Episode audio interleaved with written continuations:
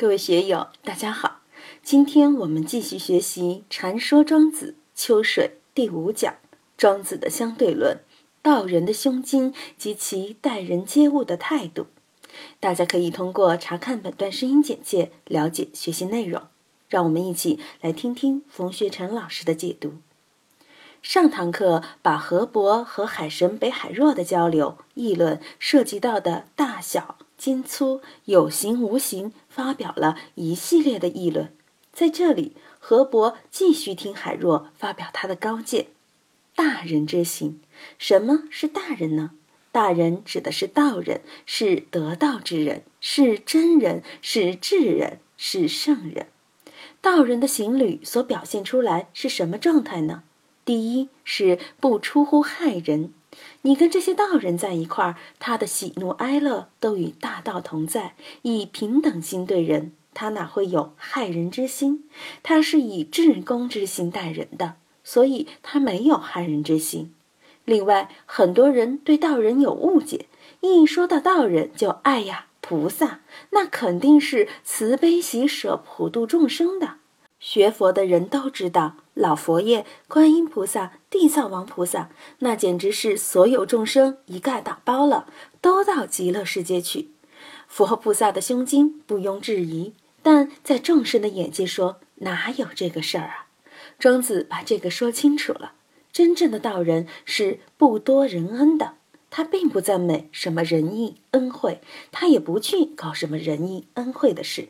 他让众生在自然大道里面自生自灭，一切都随顺自然。他不在里面损益加减。借用《心经》的话来说：不生不灭，不垢不净，不增不减，为善不增，为恶不减。他不会去垢，去污染社会，也用不着去净化社会。不够不净就是这样的，我们别用想当然的理解去美化圣人，去误解圣人。所以，我们看庄子这里面谈的，可以说非常彻底。用佛教的话来说，这个叫究竟见，最根本的见地。第一，不出乎害人；第二，不多人恩。所以，我们面对圣人，面对佛菩萨，别打这个妄想。佛菩萨不是我们所想象的那号人。就像这次谈四川大地震一样，你说老天爷对人有没有恩呢？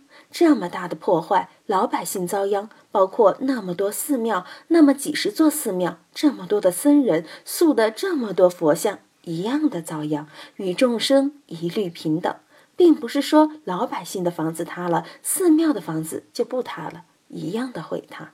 下面还有动不为力，不见门力。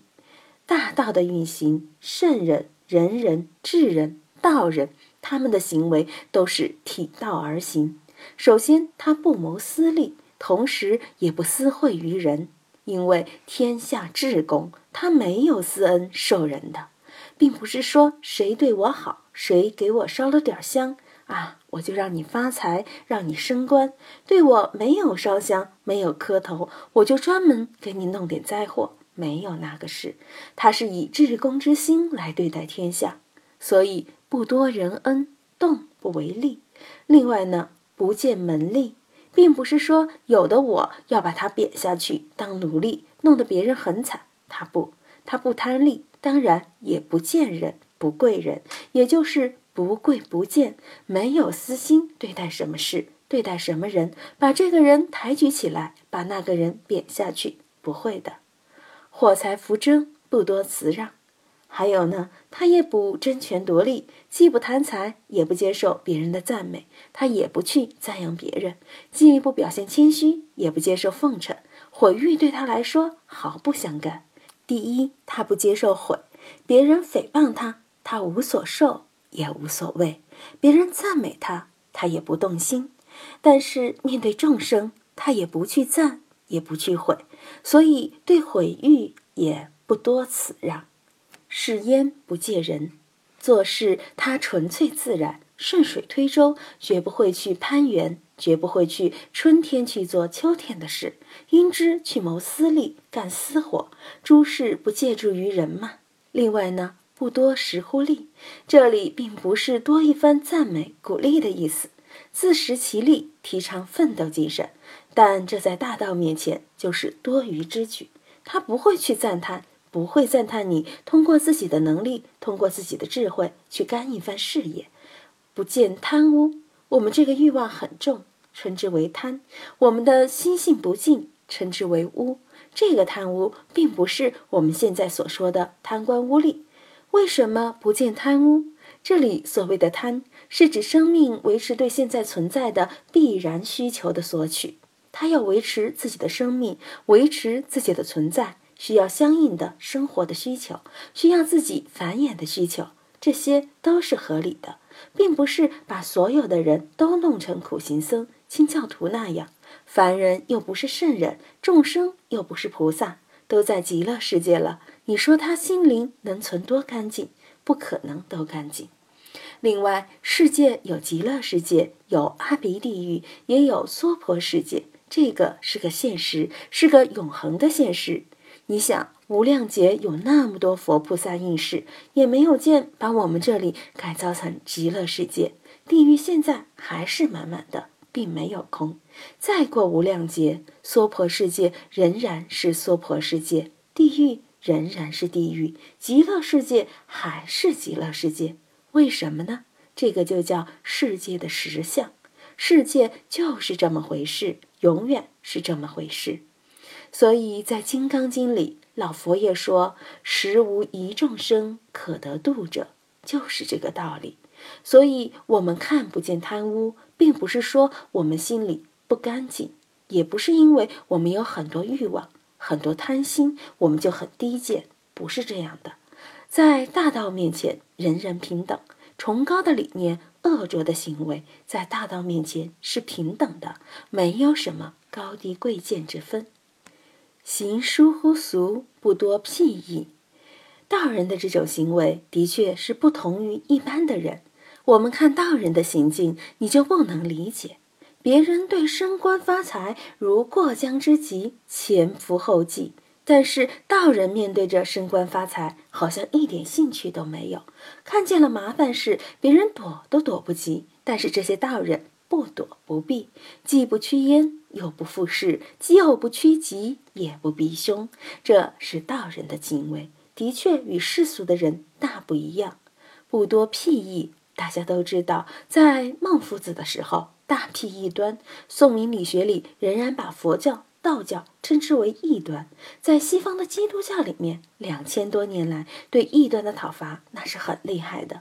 但是在大道里面，没有什么异端不异端，大家都平等。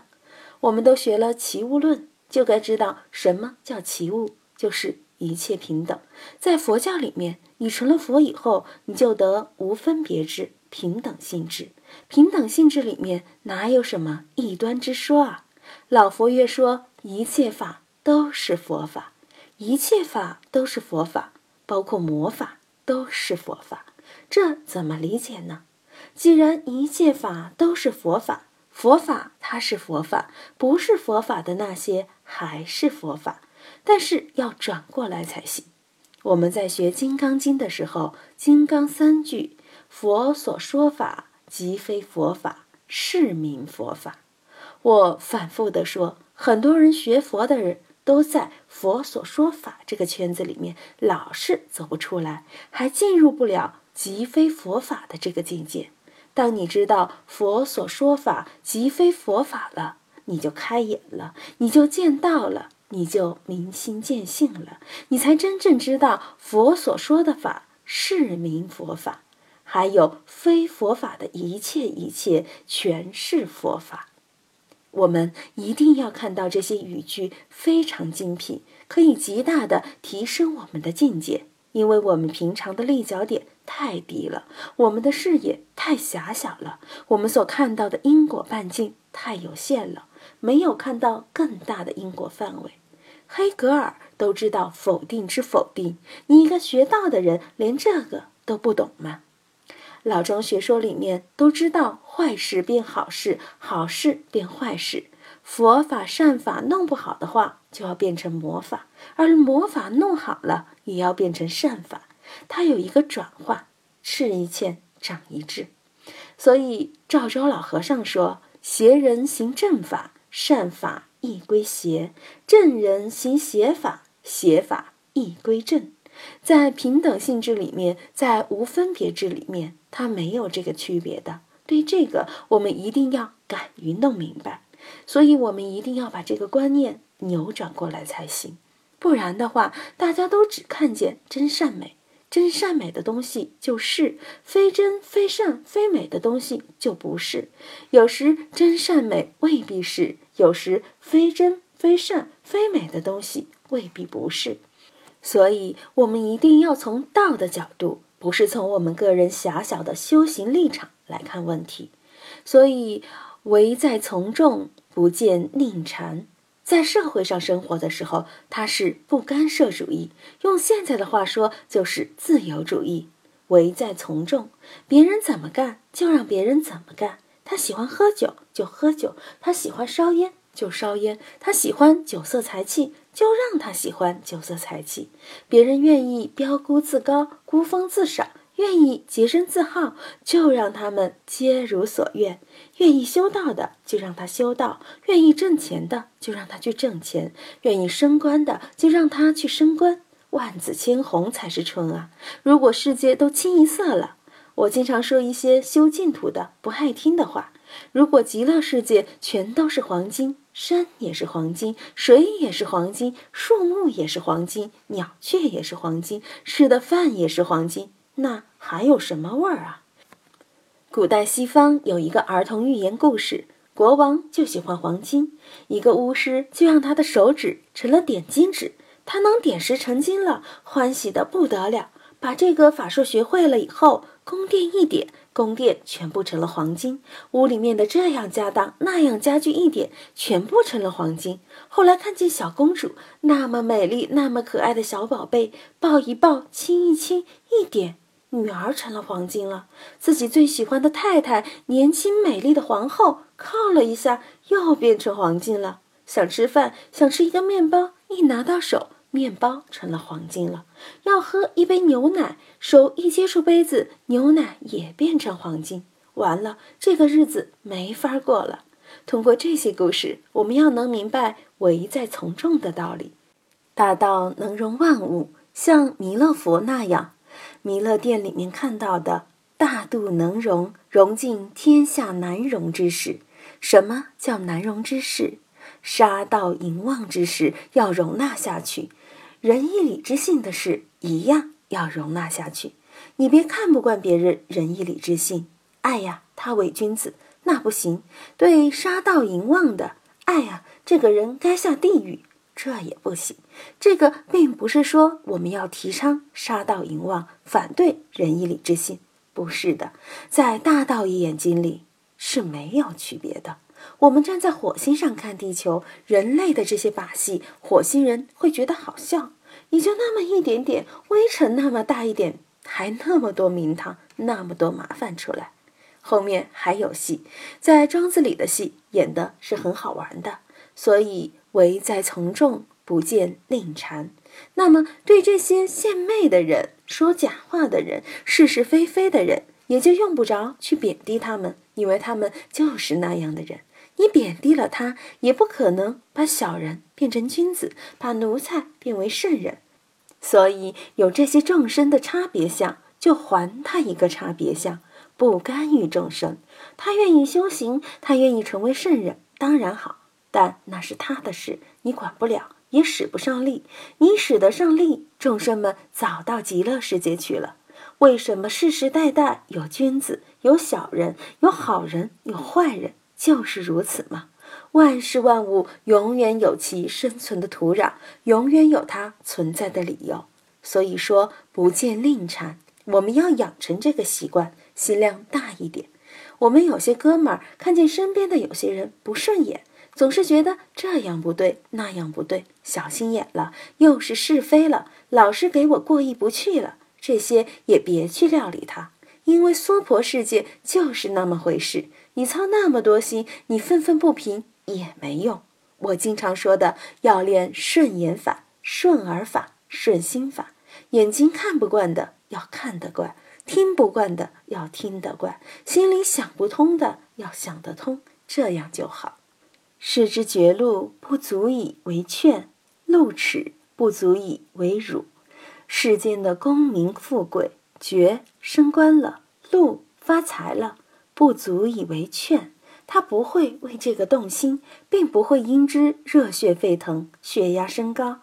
官司上升了，或者给自己带来耻辱了，他也不以为辱，并不因为被判了几年刑，我就觉得自己很难堪，脸上不好过，或者别人说不好，自己脸上也不好过。这方面我还可以。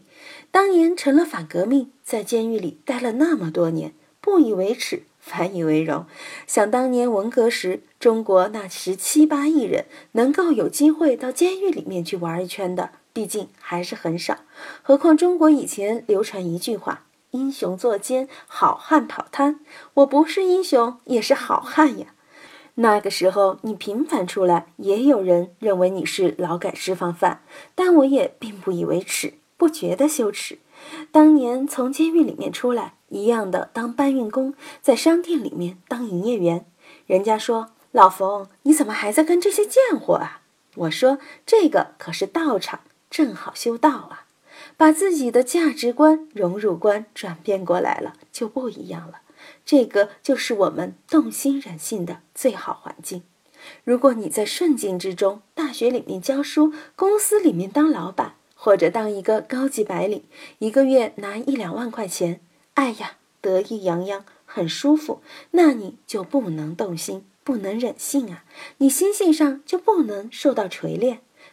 所以说，辉兄在你的单位上有一点这样的是非麻烦，包括大成兄有这样的一些是非麻烦，正是动心忍性的好时机、好机会，别错过，别把这个好的姻缘抛弃了。所以我们要善于把玩这个，这个叫旋乾转坤之术啊，这个也就是乾坤大挪移的一个手段，就看你能不能够玩得转。你玩得动，你就是高明；你玩不动呢，你还是很差劲的。今天就读到这里，欢迎大家在评论中分享所思所得。我是万万，我在成都龙江书院为您读书。